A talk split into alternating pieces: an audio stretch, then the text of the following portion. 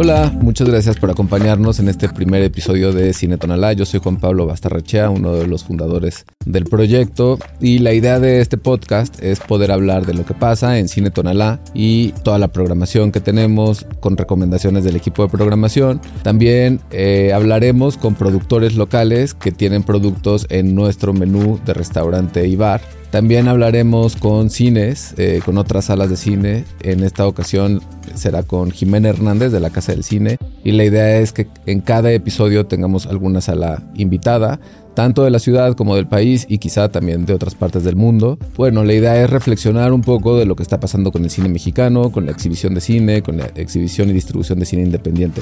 Espero, que les guste.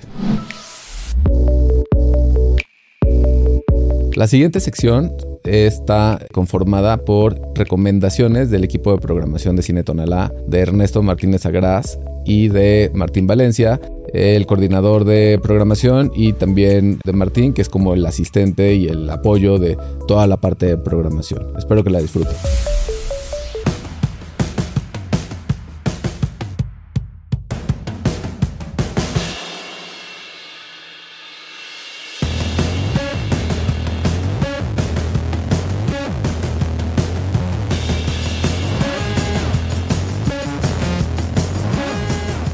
Hola, ¿qué tal? Soy Ernesto Martínez del equipo de programación de Cine Tonalá y aquí me acompaña Martín Valencia. ¿Cómo estás, Martín? Hola, Ernie, ¿qué tal? Muy bien, muy bien. Y bueno, queremos darle la bienvenida a esta nueva sección del podcast de Cine Tonalá. En esta sección vamos a hablar de la programación de cine, de festivales, de eventos especiales y sobre todo de recomendaciones de las películas que tendremos en Cine Tonalá a lo largo del mes. ¿Cómo ves, Martín? Súper, la verdad es que yo estoy muy feliz de estar iniciando este proyectazo que ya le traíamos pues ganitas desde, desde hace rato y pues por fin lo, estamos eh, pudiendo llevar a cabo. Eh, les mando un saludo a todos. Eh, les vamos a hablar de dos títulos que tienen pues unos temas bastante, bastante fuertes, pero que valen muchísimo la pena. Y vale muchísimo la pena que vayan a verlas al cine. Sí, sobre, todo, sobre todo, ¿sabes? Porque sí, o sea, son pelis que en plataforma pues las disfrutas también, pero justo estas dos películas que son Esparta y El amor según Alba tienen una atmósfera, una, atmósfera exacto, visual y, o sea, sonora que, que la verdad es que la sala de cine se presta muchísimo para, para eso, ¿no? Entonces, pues sí, vamos a hablarles de esas dos pelis para empezar. Y también vamos a tener información sobre la próxima edición del Festival Ambulante, sobre el décimo aniversario del Laboratorio Experimental de Cine y un adelanto de uno de nuestros clásicos de culto que vamos a reestrenar en septiembre. Esto todavía no se los vamos a decir, pero más adelante les revelaremos la información. Uh, suspenso, suspenso. Además, pues también les vamos a contar un poquito de los títulos que tenemos todavía este mes en cartelera, algunos shows de stand-up, conciertos y ahora sí que todo el contenido que vamos a tener en nuestra... Bueno, no todo, no todo. Bueno, no todo, porque pues, sí, afortunadamente tenemos bastantes cosas. Este, pero, pero, pues vamos a destacar unas bastante bueno, pero ya, a ver, vamos con todo. ¿Qué onda con, el amor según Alba? A ver, cuéntanos de qué va. El amor según Alba, pues empezamos con los temas fuertes. El amor según Alba es una coproducción franco-belga que nos cuenta la historia de Dalva, una niña de 12 años que extrañamente, pues como que se viste y actúa como una mujer adulta. Al inicio vemos cómo Dalva es eh, pues obligada a dejar eh, la casa donde vive con su papá, es llevada a un centro como de, de menores, ¿no? Donde, donde viven como pues, una especie como de refugio para, para menores y al mismo tiempo pues también comienza a ir a una escuela nueva lo cual pues la tiene ella como muy sacada de onda, no entiende qué está pasando, entonces pues esto la lleva como a estar enojada constantemente y, y pues a tener ahí como unas actitudes medio de rabietas y raras, ¿no?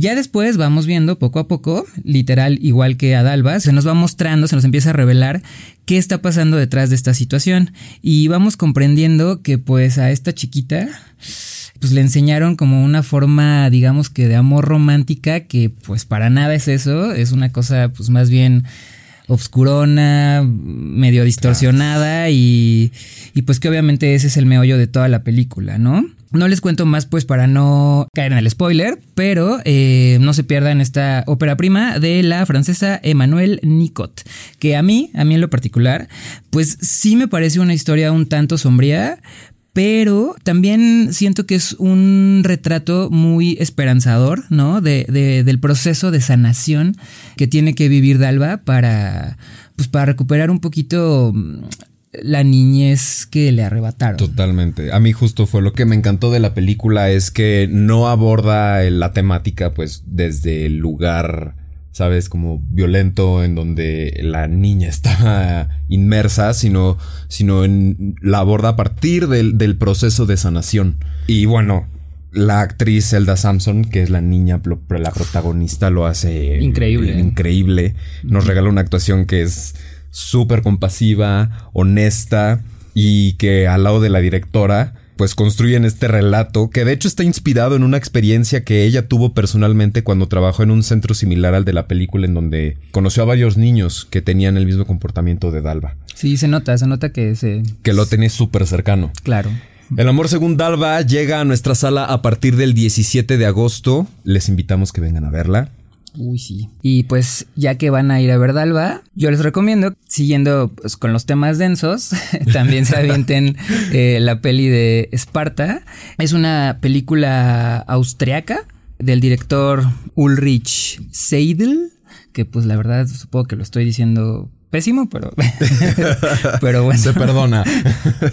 y este, aquí se nos presenta la historia de Ewald, un hombre más o menos como de unos 40 años, que pues tiene una vida como medio monótona, el vato se siente ahí como, como que nos deja ver que se ve medio frustrado, tiene una relación con una chica, parece ser que no está fluyendo muy bien, terminan esta relación y entonces él decide mudarse a una zona rural de Rumanía, donde mm, empieza a remodelar una escuela, abandonada y la convierte como en, un, en una especie como de fortaleza o refugio para los niños de la zona. Un gimnasio. Un gimnasio, ¿no? Donde aparentemente empieza a darles clases de judo, pero pues en realidad los niños pues pueden estar ahí todo el tiempo que deseen. Es un lugar como muy seguro, ¿no? Fuera como de sus casas donde también de repente se empiezan a ver como dejes de violencia y cositas medio raras. Que, también la formación y educación que tienen con los niños está como para sacarse los ojos. Sí, sí, sí. O que es un ambiente súper violento. Sí, está ahí como complicado la situación. Pero, pero, bueno, el caso es que conforme va transcurriendo la peli, pues nos vamos dando cuenta de que Ewald pues tiene ahí como un conflicto interno con el que tiene que lidiar. Los pobladores de esta localidad a donde él se muda empiezan a tener como sospechas, ¿no? De, este sujeto y, de sus intenciones. Exacto, y empiezan a tener conflictos con él. Y pues esto genera que haya como una tensión constante eh, en la película, ¿no? O sea, mm, igual sin spoilers, pero la película te hace como imaginar ciertos escenarios, ¿no? Eh, la verdad es que a mí lo que me encanta de, de esta peli es que el director construye con casi nada de diálogos, solo imágenes, sensaciones a través del actor, cosas que a nosotros como audiencia nos deja volar la imaginación y nos hace entrar en lugares súper oscuros. Súper. Y que al final, pues, pues ya ustedes sacarán sus conclusiones. Además, creo que tenía un poquito como de polémica esta, Un montón. Esta, película estaba originalmente planeada estrenarse en el Festival de Toronto. Pero a raíz de que hubo ciertas acusaciones en contra del director y la y producción, que los padres de los niños no sabían de qué trataba la película. Sí, no tenían mucha claridad, ¿no? Ajá, y que nunca les habían dicho a qué se iban a enfrentar y qué es lo que iban a hacer y de qué iba la película, pues los de Toronto la bajaron de la programación. Y pues terminó estrenando en San Sebastián y en San Sebastián pues intentaron hacer lo mismo, intentaron sabotear la película, el estreno de la película eh, y al final no resultó. Únicamente San Sebastián declaró que, que, iban a bajar la película de la programación únicamente si tuvieran una orden judicial. Bueno, pues ya vieron. Ya estamos hablando de palabras mayores, ¿no? Pues ya vieron, ya vieron. Películas densas para empezar, con polémica, tanto dentro como increíble. Aparte. no, pero en serio, esta peli, a mí lo que me encantó fue la, la actuación, el director Ulrich Seidel siempre se ha caracterizado por tener este estilo documentaloso, que deja que la cámara y, y los actores hablen. Además, creo que también tiene como una constante temática, ¿no? Porque creo que esta película era como una trilogía o, pretendía ser parte de una trilogía, también de unos temas que quienes ya conozcan el trabajo del director, pues entenderán un poco más de qué va la película. Sí. Regularmente tiende a hablar más de, pues, de los problemas que, en teoría, Europa, que no muestra, más bien que oculta y que, pues sí, están presentes y latentes en todas partes, de hecho. Así es, porque pues también Francia, Austria, estas dos pelis, ¿no? La, El amor segunda Alba y Esparta, pues más o menos van como por esa misma temática. Entonces échenle ojito. Ahí las tienen en la sala cuando quieran. Bueno, no cuando quieran, durante este mes. cambiando así radicalmente eh, de tema, este mes también tenemos dos eventos, eh, bueno, más bien dos proyecciones especiales por el décimo aniversario del Laboratorio Experimental de Cine. ¿Qué es un poquito el Laboratorio Experimental de Cine o qué hace? Pues más o menos se dedica a recopilar y rescatar materiales de archivo para trabajarlo con técnicas como la intervención directa sobre la película, el cine sin cámara. Eh, creo que incluso han apostado por crear un cine que amplíe y desafíe los límites del audiovisual, ¿no? Intentan generar un discurso a partir de mm, el cine de arte, el performance y los nuevos medios. Entonces, es muy, muy interesante. Exacto, Y bueno, en esta ocasión, LEC celebra su aniversario número 10, mostrando trabajos de dos grandes artistas cineastas. Jesse Lerner, que es un documentalista y videoasta, y la artista visual Naomi Uman. Hablamos con Elena Pardo, fundadora de LEC, sobre cómo han sido estos 10 años para el laboratorio y los motivos de presentar los trabajos de Jesse y Naomi. Acá sus declaraciones.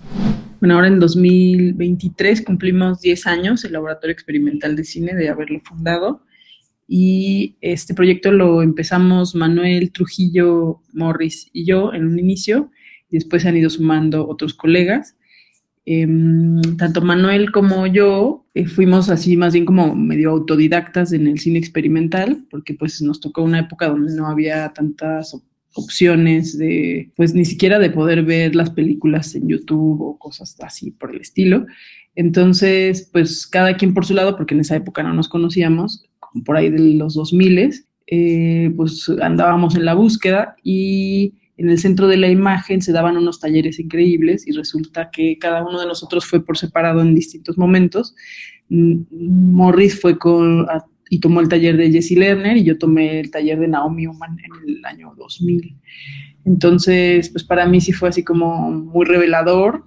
No conocía yo mucho de cine experimental, más bien yo tenía interés en hacer cine y tomaba talleres de cámara y de diferentes cosas pero cuando descubrí con Naomi las posibilidades del cine experimental o del cine hecho a mano o, el cine en pequeña escala desde otras maneras de producción, pues ahí me pareció que era lo que yo podía hacer y que me gustaría seguir haciendo. Entonces, desde ese momento, pues seguí buscando más talleres, más información y a la par, pues trabajaba también en cine haciendo algunos trabajos, pero mi trabajo personal, digamos, lo, lo, lo hacía en esta otra modalidad que consideraba más a una escala que yo podía realizar desde el inicio hasta el fin, ¿no? Desde filmar, desde pensarlo, filmarlo, revelarlo, editarlo, proyectarlo.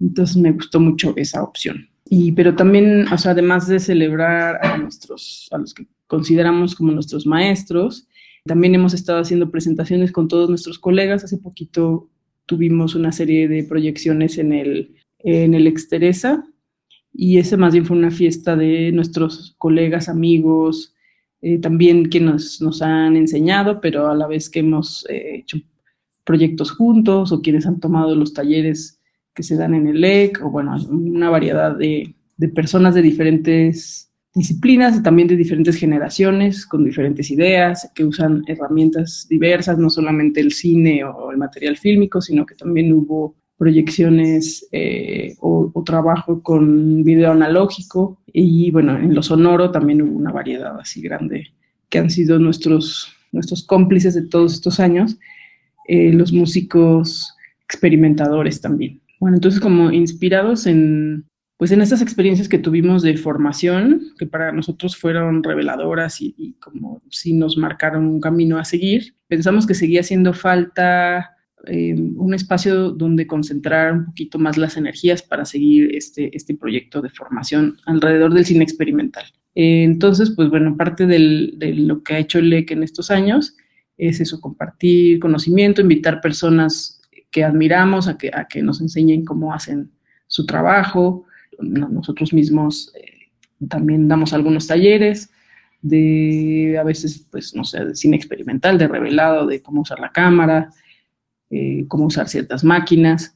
Mm, pero bueno, pues ahí existe ya una red de laboratorios parecidos al LEC más allá de México y entonces eh, intercambiamos a veces, ¿no? Vienen personas eh, que tienen otras experiencias y nos comparten o nos han donado máquinas también, después nos, ayudan a, usar esas máquinas o a repararlas. Mm, entonces, pues bueno, esa ha sido una de las líneas de trabajo del LEC, este, este como compartir y la formación. Otra de las líneas de trabajo que tenemos es, es la exhibición, em, que también para nosotros fue muy importante en esos talleres que tomamos, además de aprender técnicas, pues también conocer a otros, a otros realizadores, otras personas que han pensado o han, tenido estas preguntas que nos hacemos.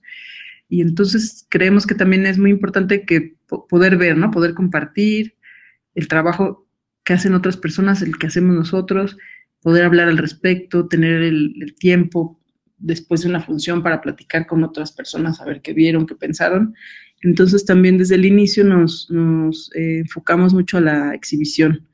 Eh, uno, de nuestros primeros proyectos de, programación fue en el Centro de Cultura Digital, muy al inicio.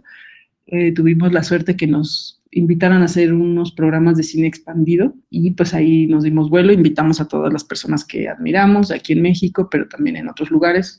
Nos, lo combinamos con festivales o con otros eh, otros, otros recursos para poder invitar gente de otros países, ¿no? Entonces vino, no sé, Guy Sherwin o Kerry Laitala o no sé, personas que admiramos mucho que pudimos ver en vivo sus trabajos y además nos dieron talleres. Entonces, bueno, eso, eso también ha sido una parte importante del EC. También, bueno, el cine tonal desde el inicio nos ha abierto las puertas para hacer algunas proyecciones ahí. Entonces, lo que hemos hecho es aliarnos con espacios porque nosotros no tenemos una sala de cine, por ejemplo, ¿no? Nuestro espacio es más un pequeño laboratorio y donde guardamos nuestro equipo y no es, es pequeño. Entonces, lo que hemos hecho es aliarnos con otros proyectos o espacios y ahí hacemos las programaciones, ¿no? Actualmente estamos programando en el Centro de Cultura Digital eh, cada sábado desde, a lo largo de este año va a ser. Y bueno, el Exteresa ha sido también un aliado, el Cine Tonalá, el Museo Tamayo, una temporada estuvimos ahí también, las salas del, de los, en, Churubusco, en los estudios Churubusco hay varias salas, también algún tiempo las, nos dieron permiso por ahí de hacer algunas proyecciones, y esto pues nos ha permitido de pronto proyectar en formatos originales, por ejemplo en 35, nosotros tenemos equipo para 16 y Super 8, pero tuvimos la suerte de hacer en, el, en el, la sala THX de los estudios Churubusco una, una serie de presentaciones en un, como de super lujo, con un sonido increíble y con un proyecto increíble. Entonces, bueno, pues sí, sí ha sido también muy necesario colaborar con otros, con otros espacios y proyectos y cómplices distintos ¿no? a lo largo de estos 10 años. A futuro, para el LEC, yo creo que, bueno, seguimos, seguiremos más o menos con las mismas líneas de trabajo. Ahora, estos últimos años ha estado mucho más concentrado en la exhibición pues a mí en lo personal me gustaría echar a andar el laboratorio, el laboratorio fotoquímico, como con un poco más de enjundia, echarle más ganas a eso, que se ha quedado, se quedó un poco pausado también por la pandemia. No pudimos hacer muchos talleres ni reuniones en este espacio tan pequeño que tenemos. Eh, pero a mí me gustaría mucho darle otra vez, eh, pues darle otra vez vida a, la experimentación. Ellos estuvieron dando, Naomi y Jessie estuvieron dando esos talleres varios años en el centro de la imagen Después Naomi siguió haciéndolos por su lado en su casa, ella vivió aquí muchos años por esas épocas, luego se fue a vivir a Ucrania y ahora está de vuelta en México. Pero entonces para muchos de nosotros ellos fueron nuestra escuela y tanto fueron nuestra escuela y nuestro lugar para ver estas películas que pues no llegaban tampoco a una sala ni pequeña ni de ningún tipo.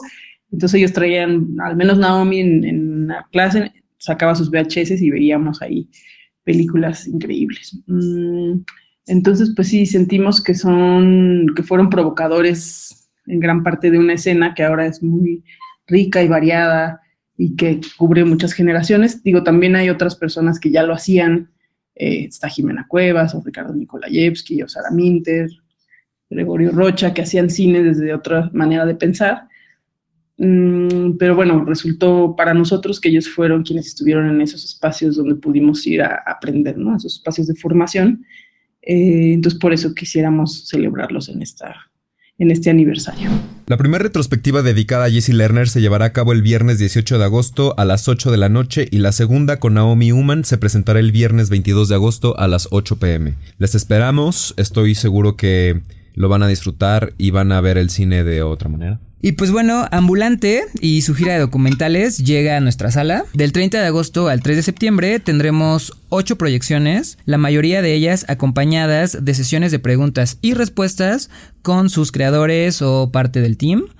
Entre los títulos que vamos a, tener se encuentra A través de Tola, Los Herederos, A Polonia, Polonia, El agua tiene una memoria perfecta, Polvo, La danza del hipocampo, Intimidades de Shakespeare y Victor Hugo, y todos están muriendo aquí. La verdad, muy buenos documentales. Como saben, la calidad de ambulante, pues siempre es garantía. Siempre. y nunca eh, falla. Sí, nunca, nunca. Un besote al equipo de ambulante. Besos. Ah. y tendremos también una proyección especial de Los Herederos que va a estar musicalizada en vivo. Uf. Y Eso va a estar buenísimo. Sí, sí, sí, sí, es lo que uf, siento que es que de por sí todo lo que está musicalizado en vivo es súper interesante. Sí. Entonces este documental también, eh, o sea, acompañado de, de, la música en vivo, siento que va a ser una experiencia muy, muy envolvente, ¿no? De hecho, creo que también vamos a tener la presentación del libro de su director, que El se llama Eugenio Polgovsky, Ajá, la, poética, de, lo real. Exactamente, también la vamos a tener por ahí. De todas formas, pues eh, toda la info de Ambulante eh, la encuentran en nuestra página de internet y también en el sitio web y las redes sociales de Ambulante. Y bueno, como les prometimos al inicio del podcast, queremos adelantar que nuestra cartelera de clásicos restaurados de septiembre nos unimos al 30 aniversario de una película que ha marcado generaciones enteras y que estoy seguro que cambió el rumbo del cine. No puedo creer que sean 30 años. Yo tampoco. 30 años de Jurassic Park, señoras y señores. Vamos a tener la versión restaurada en 4K y la van a poder disfrutar a partir del primero de septiembre. Los boletos ya están a la venta a partir de hoy.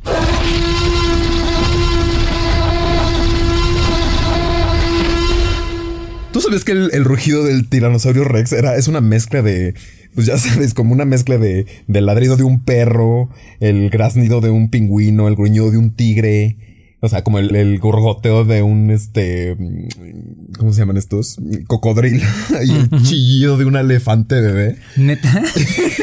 O sea, sabía que, sabía que el rugido no es real, que es una, o sea, que era una mezcla de animales. Pero son un montón de Pero animales. no sabía que tanto, o sea.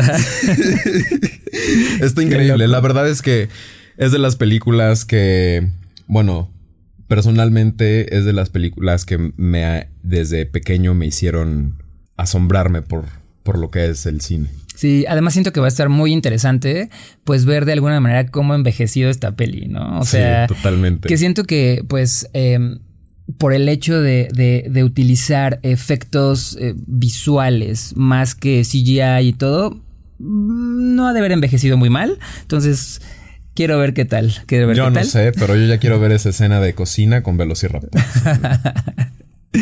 Y bueno, por último, les recordamos algunas de las cosas que todavía tenemos en nuestra cartelera durante el mes de agosto. Sigue Barbie y Oppenheimer, ya con poquitas funciones, pero pues todavía la, la encuentran en nuestra sala. Tenemos el estreno también de la película Talk to Me o Háblame, que pues también tiene una propuesta ahí como estética y temática muy interesante y sí de, terrorcillo. Terror. Ya saben, fans de A24, esta película les va a encantar. Les va a encantar. la de la de Sid Barrett. Ah, claro, claro, también. La de Have You Got It Yet? The Story of Sid Barrett and Pink Floyd. Exacto. Esta, esta película únicamente tuvimos cinco pases, pero todavía le quedan dos funciones. Sí, todavía le quedan. No Afortunadamente a la gente le ha gustado un buen. Está muy interesante. Yo, yo no sabía mucho de la historia previa a, de, de Sid Barrett cuando él estaba dentro de la banda. El documental habla de eso. Además, pues está muy interesante porque cuenta con la participación de la configuración actual de, de Sí. Pink Floyd. Pues a través de entrevistas y todo, pues como que nos van presentando ahí un panorama muy interesante de cómo se dio la, la situación con Sid Barrett, que además él, pues tiene una carga muy importante dentro de la historia de la banda, ¿no? Eh, entonces, este documental nos deja entrever eso. Está súper interesante. No se lo pierdan. Le digo, nada más tiene ya dos funcioncitas. Y además creo que somos de los pocos espacios en la Ciudad de México, o el único, ajá, que la tiene, ¿no? Entonces, este, pues, si pueden, no se la pierdan, sobre todo para los fans de Pink Floyd. Y también tenemos el estreno de Las Tortugas Ninja, que pues es raro como para nuestra sala, pero la verdad es que la animación es una joya. O sea, yo ya tuve oportunidad de verla y Lleven a los niños que todavía siguen de vacaciones. Y si no están ya de vacaciones cuando escuchen esto, pues la verdad es que vale muchísimo la pena ir a verla. Está Así increíble. Puro contenido de calidad aquí en Cine Tonalá. Por supuesto. Y pues bueno, obviamente tenemos más estrenos, shows de stand-up. Pueden checar nuestra cartelera completa en cinetonala.mx o encuéntrenos en Facebook, Twitter o Instagram como Cinetonala. Bueno, arroba Cinetonala. Y bueno, se nos acabó el tiempo. Así Muchas es. gracias, Martín, por acompañarnos esta tarde. No, muchas gracias a ti, Ernie. muchas gracias a todos por escucharnos y pues esperemos... Nos vemos a la próxima. Bueno, nos escuchamos a la próxima para venirles a contar qué hay de nuevo en Cine Tonalá. Así es. Hasta pronto. Hasta pronto.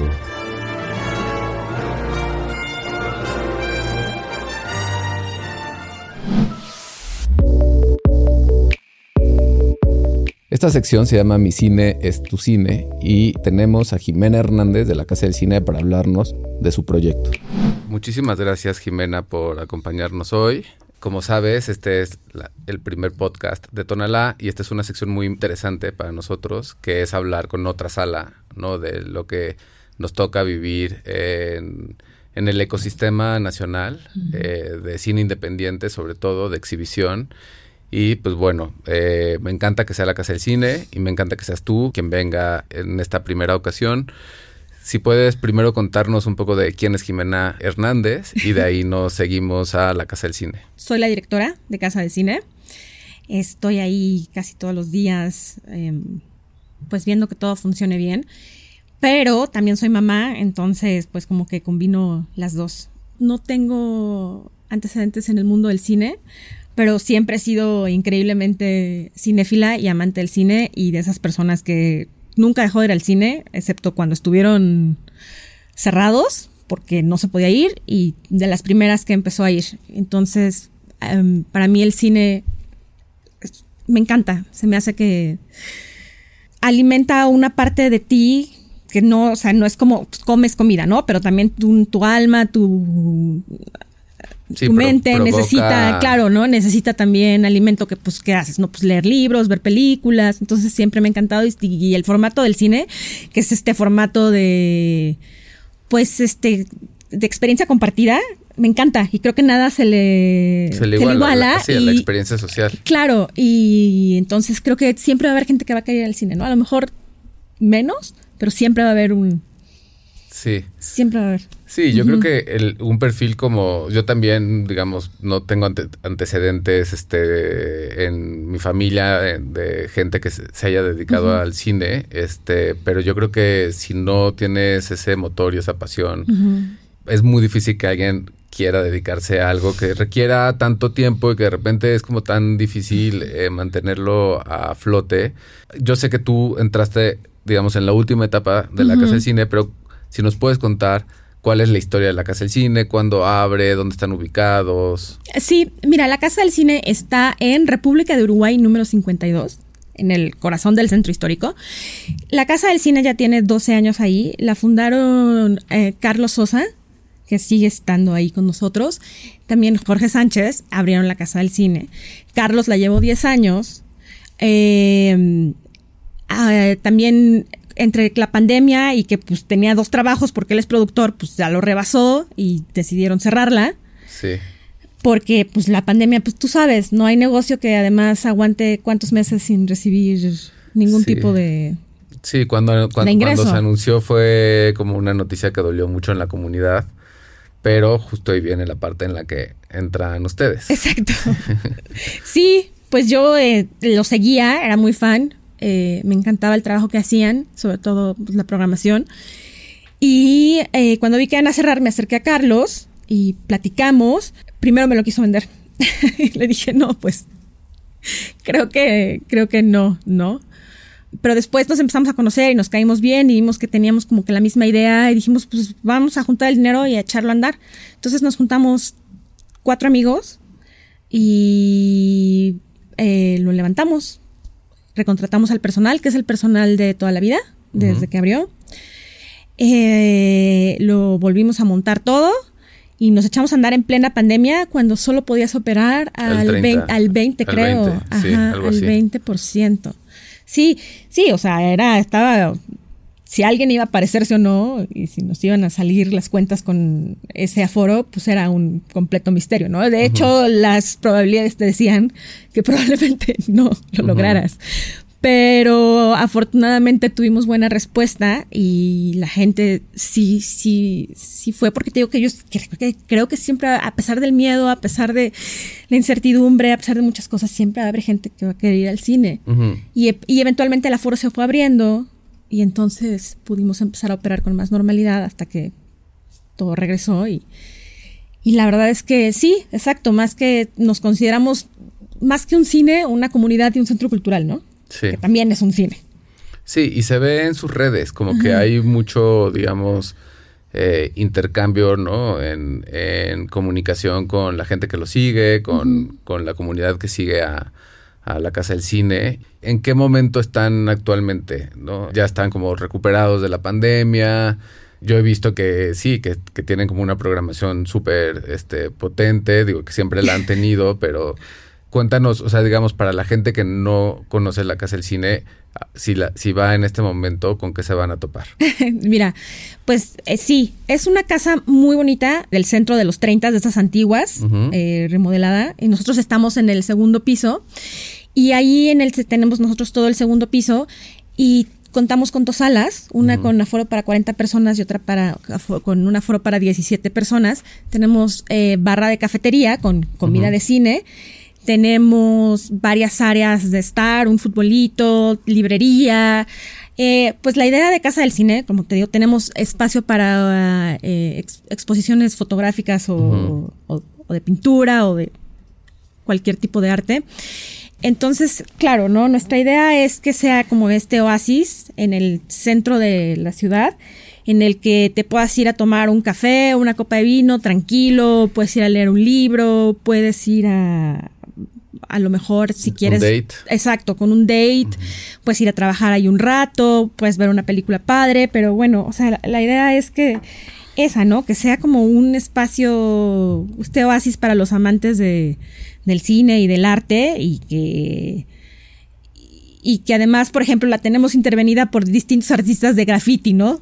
Sí, se ha visto. Ajá, entonces eh, como que tiene muchas cositas que ver. Sí, Tenemos tiendita. Totalmente viva, digamos. Es un espacio vivo. Sí, exacto. Es un espacio muy vivo. A mí, a mí me encanta y se me hace muy bonita y la queremos mucho y la gente la quiere mucho.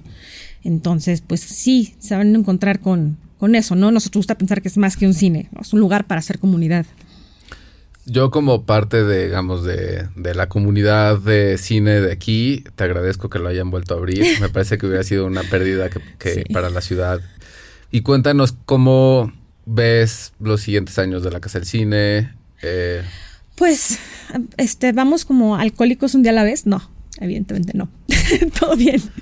Todo bien. Eh, pues a mí lo que me gustaría, en realidad, es que hubiera más salas independientes. Sí. Creo que es lo que se necesita, ¿no? Porque como dices, hubiera sido una pérdida enorme. ¿Por qué? Porque son bien poquitas las salas independientes, ¿no? Y hay un montón de producciones mexicanas, no sé, creo que estaba leyendo en el anuario que este año superaron las del año anterior, eran doscientas y tantas. Pero con menos gente. ajá, menos gente en los cines y tampoco, pues no les dan tampoco tantas, o sea, ¿dónde hay tantas pantallas para exhibir? sin el circuito alternativo de exhibición, el cine mexicano entraría en un problema muy grave. de, a mí me, me, gusta que sea un tema que cada vez se hable más. Eh, me gustaría también ver como más eh, propuestas. Digo, sé que tenemos Focine, que probablemente ustedes ahorita lo tengan, nosotros ya lo hemos tenido, y sí es una ayuda definitivamente, pero creo que tiene que haber como algo todavía un poco más este contundente eh, porque pues sí corre en, peligro la exhibición eh, de cine eh, digamos independiente y con ello pues gran parte de la exhibición de cine en general nacional claro sí son súper importantes entonces cómo lo veo pues espero seguir en, o sea, seguir en donde estamos y que más gente nos conozca y evidentemente pues tener más, ¿no? Llegar a la mayor cantidad de, de personas posibles. Y eso, sí, de hacer, decirle a la gente que pues hay alternativas, ¿no? Porque mucha gente no, luego no sabes, no sabes qué ver y estás cansado y es lo mismo, pero sí hay alternativas, nada más que, pues, ¿no? Y luego piensas, pues sí, la cineteca, ¿no? Pero la cineteca, pues hay una, Sí, digo, vendrán más, pero... Eh, Exacto, pero, ajá, no. Sí, no, ustedes en el centro, digamos que cubren un, una necesidad en el primer cuadro muy importante. Claro. Y, y, es verdad, aunque uno de repente se, se vea al ombligo y piense que todo el mundo nos ubica, pues luego, luego te topas que hay muchísima gente que no tiene idea de qué, qué, cuáles son, qué son nuestros cines, qué tipo de películas este, mostramos que muchas veces los directores mexicanos se presentan eh, aquí a, presentar las funciones, tal. Entonces, este, pues bueno, yo invitaría a la gente que no deje de conocer la Casa del Cine. Claro, y eso que dices de que, o sea, por ejemplo, hacemos mucho eso, ¿no? Igual que en el Tonalá, van los mismos realizadores y te da un, la, le da al público una oportunidad de... de que de, otra forma, claro, ¿no? O sea, un acercamiento que en otros lugares no tienes la oportunidad de, de hacer. Y eso también es, es, importante. Eh, sobre todo que hay mucho cine independiente de calidad que no alcanza a salir o a ser promocionado como de a lo mejor debería. Y estos lugares son justo donde vas a venir a encontrar, o sea, son como estas ventanas, ¿no? Para todos estos autores independientes mexicanos que a lo mejor sí les van a dar una sala en una cadena grande, pero pues les van a dar, o sea, poquitos horarios, ¿no? A lo mejor no los mejores y nosotros nos, al contrario, o sea, queremos, ¿no? Que vengan, queremos darle los mejores horarios, queremos, pues, promoverlos, justo. Sí, totalmente. Pues espero que esta sea la primera de muchas eh, visitas aquí al, al podcast y también pues armemos algo como para hacer una experiencia de un cine en el otro cine on-site. Estoy de acuerdo. y el, sí, el Tonalá también es increíble. Sí, sí, sí. Hagamos algo para que haya como, ya sabes, o sea, que los del Tonalá vean la Casa del Cine y los de Casa del Cine vean Tonalá, ¿no? Y sepan que existen también todas estas opciones, toda esta red de, bueno, no toda esta red somos pocos, pero esta red pero fortalecerla. Exacto, como somos poquitos, justo aprovechar que somos poquitos y fortalecerla. Súper, pues si quieres, compártenos las redes de eh, la Casa del Cine y eh, el sitio y los horarios. Claro que sí. Mira, nosotros abrimos de martes a domingo. El lunes está cerrado porque solo tenemos una plantilla de personal empezamos las funciones, la primera función es a la una. Tenemos entre ocho y nueve funciones diarias, entre dos salas. Eh, la cartelera cambia todos los eh, jueves, es decir, el viernes ya son películas nuevas. Entonces los viernes son los días que hay como no, como, son los días que hay estrenos. En nuestras redes sociales estamos, eh, nuestra, nuestra, página para comprar boletos es la lacasadelcine.com.mx y en Instagram estamos como casadelcine.com perdón, como Casa del Cine. Y también estamos en Instagram y en Facebook igual como la Casa del Cine. Perfecto. Pues buenísimo. eh, ya, ya quedó. Vamos a armar algo allá y después armamos algo en Tonalá. Sí, cuando quieran. Todos están muy invitados. Les va a gustar mucho. Muchas gracias, Jimena. Nos vamos a consentir. En esta sección tenemos como invitado a Jorge Sequeiros de Cerveza Charro para hablar de esta cerveza premium de la Ciudad de México. Jorge Sequeiros, muchas gracias por venir. Este es el primer episodio del podcast de Cine Tonalá. Es algo que llevamos mucho tiempo queriendo hacer y finalmente, bueno, ya lo estamos logrando. Para nosotros es muy importante que la comunidad de Cine Tonalá y los que todavía no, nos conocen ubiquen que tenemos muchos productos con los que yo pienso que dialogamos un chingo como marcas y también con lo que hay detrás de cada uno de estos proyectos y pues bueno, por eso quise que la cerveza charro fuera como la primera invitada. Gracias. Eh, me gustaría primero que hables un poquito de ti. Digo, te conocemos en Tonalati desde que estabas como en otras marcas, en otras cervezas Sí. más mainstream. Entonces también como hablar de qué implica, ¿no? Lanzarte como Claro. tu propia marca y todo eso. Sí, oye, pues primero que nada, gracias por, si es el primer programa, pues también por pensar en mí. Y pues nada, digo, obviamente pues hay un gran cariño entre nosotros con la marca Cine Tonalá, por lo que platicaste, ¿no? Nosotros empezamos con una relación muy comercial, ¿no? Muy, muy, muy corporativa. Mi caso es bastante extraño y creo que esa extrañeza y esa sinceridad se transporta a cerveza charro y por eso es el producto que es. Como lo dijiste perfecto, yo llegué a trabajar a, a la cervecera más grande del mundo, ¿no?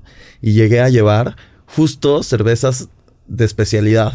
Y en esas cervezas de especialidad, pues estás hablando de todo lo que ahora es, conocemos como IPAs, stouts, pale ales, mejor conocido como, como, como artesanales, ¿no?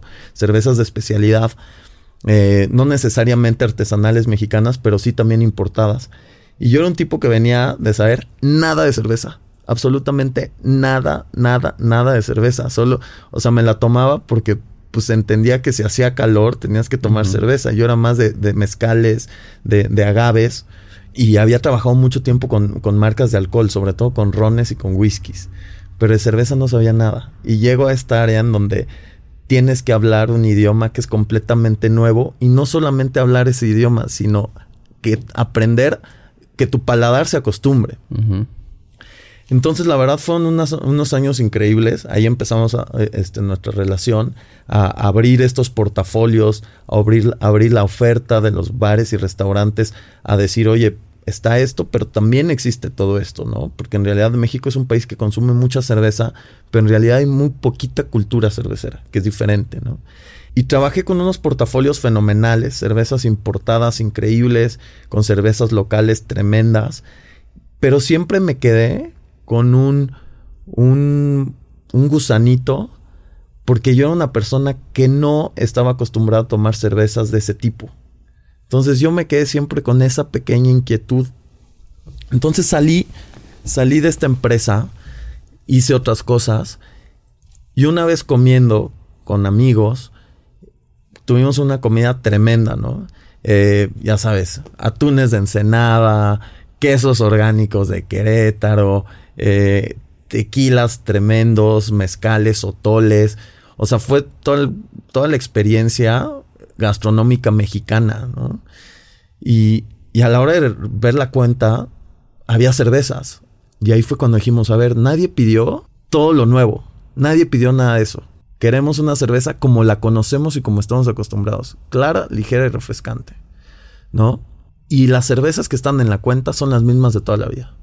Entonces ahí como que yo concienticé algo que ya tenía ahí, aun cuando trabajaba en, en- en esa empresa.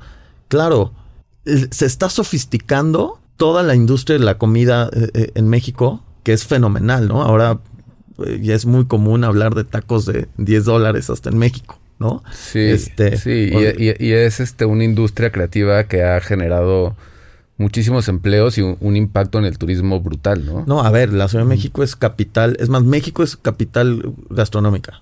La gente viaja a la Ciudad de México ya con su agenda de ir a las pirámides e ir a este, este, este y este restaurante. Ya tienen, sí, eso no o pasaba sea, hace pocos años. Hace cinco años no pasaba, ¿no? Y ya teníamos lugares fenomenales y no pasaba, ¿no? Hoy la comida mexicana que comes en, otros países alrededor del mundo es fenomenal, ¿no?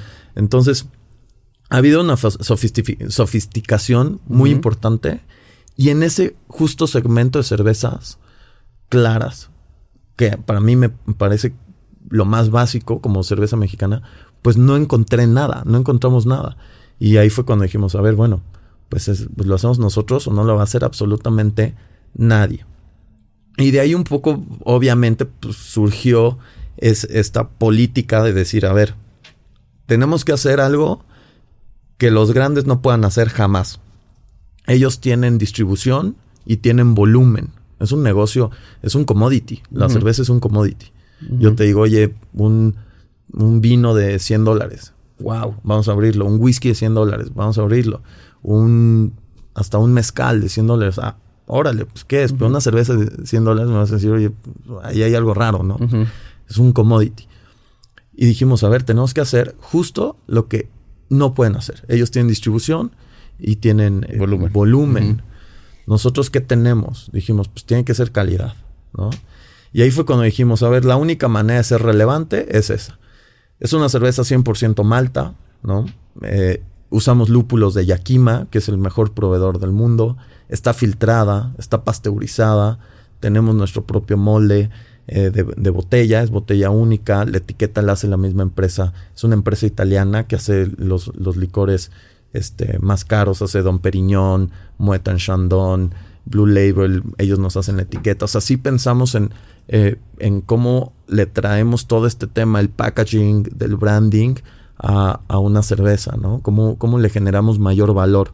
Pues imagínate, ¿no? Nos vimos, tú, la verdad, desde que te dije, oye, estoy haciendo esto, nos abriste las puertas de Cine Tonalá, pero recibimos una cantidad de nos. Oye, ¿por qué te voy a pagar cuatro o cinco veces más por algo, sabes, que, que se vende solo y, y que está ahí, ¿no?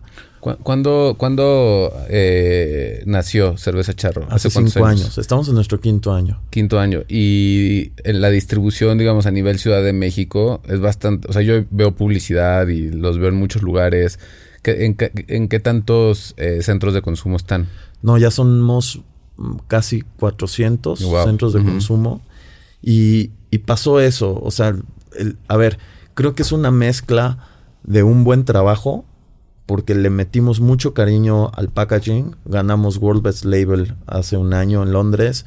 Eh, somos probablemente la única cerveza o la cerveza más premiada a nivel internacional. O sea, líquido se le mete también mucho cariño. Eh, solo tenemos una cerveza que también eso es clave, ¿no? Nuestro mensaje es, no somos cervecería, es cerveza. Nuestro, nuestro mensaje es, la cerveza mexicana tiene que ser clara, ligera y refrescante ¡pum! Es esto, ¿no? Y creo que fue una combinación de ese buen trabajo y de ese crecimiento y sofisticación de la comida mexicana. O sea, tú como, como nos hemos dado cuenta que el restaurantero dice, oye, pues no quiero tener lo mismo de siempre, de todos los demás, quiero tener algo nuevo. El chef, pues está buscando ingredientes, gluten free, fair trade, ya sabes, hacer menús veganos, vegetarianos para todos, ¿no? Este, consumo local, oye, pues tampoco quiero tener lo mismo de siempre a nivel cervezas. Y el consumidor dice, oye, pues ya voy a salir, no quiero tener el mismo menú de siempre, ¿no? Entonces, eh, se fue sofisticando toda la cadena de valor de la, industria de la comida y la bebida en México y automáticamente pues empezaron a abrir puertas, ¿no? Para decir, oye, a ver, déjame probar, me gusta. Oye, va con eso, ¿no? Y otra cosa bien importante, pues eh, creo que es eso que tú estás diciendo de que es un producto que tiene una cara, ¿no? Que tiene un espíritu. O sea, a mí me gusta mucho trabajar con, con, con, con contigo, con Cine Tonalá, porque pues, nos conocemos, ¿sabes? Hay una relación, tenemos un teléfono rojo, ¿no? No es como, ah, sí, te mando este, este, al conmutador. ¿no? Y creo que esa es parte importante de la, de la comida mexicana y de la movida de la escena, ¿no? Que, que, que siempre hay una cara detrás, ¿no? Siempre conoces al chef, siempre conoces al restaurantero, siempre conoces al bartender. Y esas historias son bien bonitas, ¿no? O sea, la, escena de la comida siempre tiene historias bien bonitas que contar, ¿no? Este, los procesos, los ingredientes, quién es tu proveedor, ¿no? De dónde vienen los, los, los insumos, ¿no? O sea, y, y, al final te das cuenta que, que, que, o sea, no sé, por ejemplo, nuestra, nuestra cerveza es kosher, ¿no? Creo que somos los únicos que tenemos ese certificado. Pues lo hacemos realmente porque creemos en un, en un tema de calidad, ¿no? Porque, porque, porque, pues si lo piensas, eh, si piensas en el día a día qué, qué tipo de calidad de productos te estás metiendo al cuerpo, pues siempre intentas que sea de la mejor calidad posible, ¿no? Entonces, pues un poquito va por ahí, ¿sabes? Este, o, sea, sí es una apuesta muy hacia la calidad, es una apuesta bien difícil, ¿no? Por la categoría. Este. Sí, porque es un mercado muy, o sea, digamos, es un producto que pues está en un mercado saturado y, Claro. y que decía, la forma de poder este, hacer una diferencia es con, con calidad y con persistencia, ¿no? Porque yo veo que de repente surgen muchos proyectos de, de cerveza, de repente algunos me parece que, que- que se van y ustedes más bien he visto que, que han ido creciendo con los años. Sí, se vuelve bien difícil porque la verdad estos proyectos, la primera etapa funcionas con tus amigos, ¿no? Oye, Sí, basta, ¿qué onda? Este, sí, ven, bienvenido, ¿no? Pero en algún momento los amigos se acaban, la Sí. agenda se acaba, ¿no? Entonces tienes que empezar a salir y, y a, y a- y a tocar puertas, ¿no? Eh, a, a- a pichar, a salir de la zona de confort.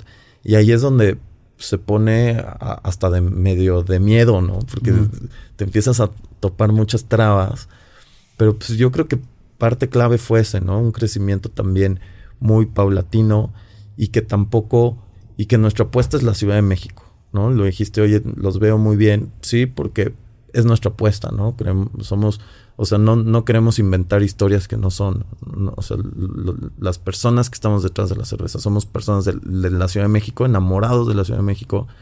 He tenido la fortuna de vivir en otras ciudades del mundo, ciudades importantes, y, y jamás cambiaría Ciudad de México. Y la distribución eh, está centrada en la Ciudad de México. Sí. Sí. Sí, o sea, ya estamos por el mismo crecimiento en Cabos, estamos en San Miguel, estamos en, en eh, bueno, Riviera Maya, me explico, Acapulco, eh, Guadalajara, Monterrey, pero eso lo hacemos con distribuidores, partners, ¿no? Con, con- con socios nuestros. ¿Y qué, qué- qué viene eh, para los siguientes años? Bueno, están cumpliendo cinco años este año. Exacto. Ok.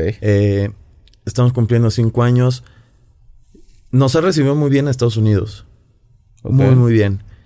Ahorita tenemos tres mercados clave: Miami, Nueva York eh, y Austin. Entonces, creo que es parte de esta ola de, del boom de los productos mexicanos. Los están recibiendo muy bien, les encanta los productos mexicanos y cuando se encuentran un producto que cuenta una historia interesante y que aporta a lo que está sucediendo, pues funciona. Entonces nos está yendo muy bien. La verdad, el poder adquisitivo en Estados Unidos es, Sí. es- el mercado es, Sí, sí, te cambia totalmente, ¿no? Eh, Creo que en, en- en- Nueva York eh, cuesta 19 dólares el six pack y, y vuela, ¿no? Entonces, este, no, no, no, están acostumbrados a, a- a que hay, a esa, ¿cómo llamarle? Pues sí, como premiumización de los productos, ¿no? Ya llevan 30 años gastando muy, mucha plata por cervezas este, más caras, ¿no? Sí, la cerveza mexicana tiene también como una un reconocimiento muy fuerte, ¿no? Entonces, como una Claro. cerveza premium de- Importada. de, la Ciudad de México. ¿Este ¿Se produce en la Ciudad de México? Sí, nosotros estamos, sí. El, el, a ver, el, ¿cuándo fue? El, la semana, hace dos semanas anunciaron que por primera vez Modelo vendió, cerveza Modelo especial, vendió más que Bud Light Ok. en Estados Unidos. Entonces, imagínate que la cerveza número uno. Entonces, sí hay mucho appealing a los productos mexicanos. Este, pero creo que en general, alrededor del mundo, pues México tiene mucha onda. Sí, ¿no? y justo creo que con las industrias creativas, este, podemos darle una cara más amable a, a, a lo que hacemos en México, ¿no? Que de repente también hay como una narrativa negativa muy fuerte que pues es, es, muy difícil quitarla porque también es parte de nosotros. Pero hay otra narrativa muy, muy positiva que es justo los proyectos que se hacen pues desde muchas ganas, ¿no? De, de emprender y, y- yo creo que la cerveza charro, pues es una cerveza que marida muy bien con cine. en Tonalá particularmente a mí me gusta mucho con las, con las pizzas.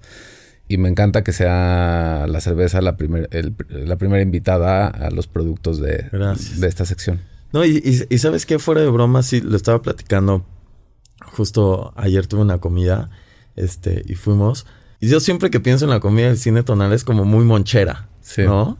Y este tema de la, de la cerveza, eh, de que sea en, en específico charro, bueno, con cualquiera funciona, pero en específico que sea doble, este, 100% malta, como todo este juego del starch, ¿sabes? Como, ¿cómo, se llama starch? Del, del almidón, ¿sabes? Este, fish and chips, eh, frito, los tacos, ¿no? Todo Sí, el esto. hot dog. Ajá, o sea, creo que funciona muy, muy bien, ¿sabes? O sea, No, yo creo que los proyectos dialogan muy bien. O sea, si alguien va y está buscando, por ejemplo, una película de cine mexicano independiente y termina y se queda a ver con amigos y pide unos tacos, unos fish and chips, pues bueno, aunque, o sea, el hecho de que continúe, digamos, esa experiencia social con un proyecto que también se hace de la misma forma en la que se hacen las películas mexicanas independientes o la exhibición como Cine Tonalá, pues yo creo que cierra muy bien como la experiencia, ¿sabes? Eh, igual y está en una capa de tal vez no de lo más obvio, pero si pones atención, pues al final también está dentro de una producción artesanal artística. No, y, y, y justo ahorita que lo dices, estoy como machando muchos puntos en el que, claro, no, para nosotros, distribution is the power, ¿sabes? Comprar Sí. una cerveza, como es un producto masivo de volumen, distribution is the power. Y, Y el cine igual. el cine es lo mismo, ¿no? Sí, La totalmente. distribución es poder, ¿no? Y, y también este tema de, pues sí, lo que platicas también hasta un poco de malinchismo de, oye, pues nos tenemos que ir a buscar los premios a otros lados, ¿sabes? El de Londres, el de, el de Bélgica, de comida, y yo creo que sucede también en el cine, ¿no? Las, las oportunidades son pequeñas o muy peleadas. Y, y, y cuando regresas con premios, con selecciones, pues ya te abre otro camino. Sí, y muchas películas mexicanas ves el póster y tiene muchos la- laureles de festivales y llegan aquí y las ve muy poquita gente. Pero justo para eso, pues es un poco el, el circuito de las salas independientes. A mí me gustaría eh, empezar un poquito a cerrar esta conversación nombrando nada más que tenemos como una promoción activa con ustedes para que la gente que ahorita vaya a, a Tonalá, justo los que vayan como en grupo, tenemos una eh, promoción de eh, 4 por 3, ¿no? Sí. Te dan cuatro cervezas por tres que pagas, Exacto. lo cual está fantástico si pides, no sé, algo para compartir. Eh, Para el amigo que... se le olvidó la cartera. Exacto. Invito a que hagan esto después de ver una buena película mexicana y eh, pues, que nos cuentes eh, las redes, cómo pueden conocer un poco más de Cerveza Charro. Bueno, nuestra red favorita y donde van a encontrar más cosas es Instagram. Está bien fácil. Arroba cerveza charro. Eh, vayan al cine Tonalá, obviamente. Eh, pruébenla. Eh, estamos en casi, sí, probablemente casi todos los supermercados de Ciudad de México. Ya en todas las cadenas importantes. Eh, licorerías también. Mm, ¿Qué más? Online también, eh, que, que también es fabuloso.